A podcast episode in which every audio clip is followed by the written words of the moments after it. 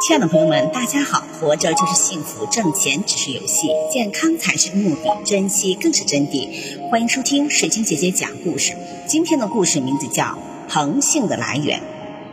颛顼义孙禄中的第三子坚坑，即前世先祖，因居于彭地，故世称彭祖。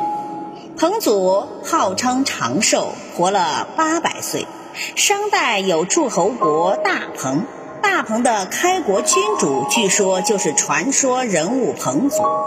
大彭国王后子孙便以彭为姓。彭姓的名人有：战国时齐国隐士彭蒙，宋代文学家彭归年，明末清初学者彭孙仪，清楚诗人彭孙玉。清朝将领彭春，近代无产阶级革命家彭湃。